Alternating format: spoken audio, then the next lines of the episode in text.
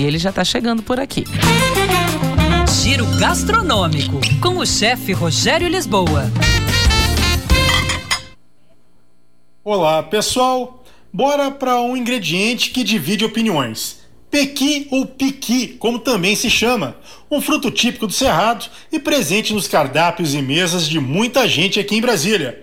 É que nem coentro, ou você ama ou odeia. Não tem aquilo de gosto mais ou menos de pequi, não. A safra vai até março, de sabor e aroma bem marcantes e um bonito amarelo que fica no prato. Ele empresta isso para os outros ingredientes. Aliás, empresta não, toma conta. Chega chegando. Embora o pequi esteja presente em muitos locais da região norte e nordeste, só aqui, grudadinho em nós, em Goiás, é que se encontram todas as espécies desse fruto.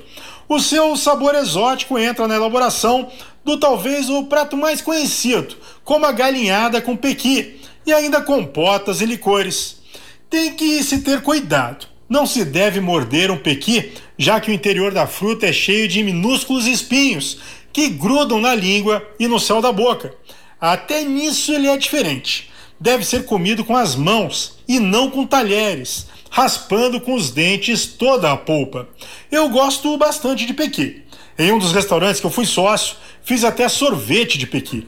Você tem noção do que é descascar uma quantidade considerável de pequi?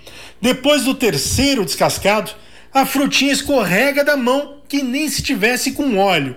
Um escorregou e bateu na parede. Se eu não me abaixo na volta, meu amigo, minha amiga, e arroba chefe Rogério Lisboa no Instagram, tem mais gastronomia.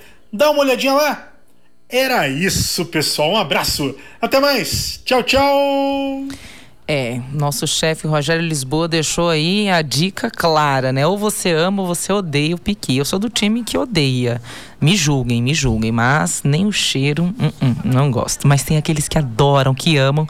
Tem até como o Rogério Lisboa disse aí, sorvete de pequi, tem é, é picolé, enfim, tem tudo aí para quem adora. Agora 11:54.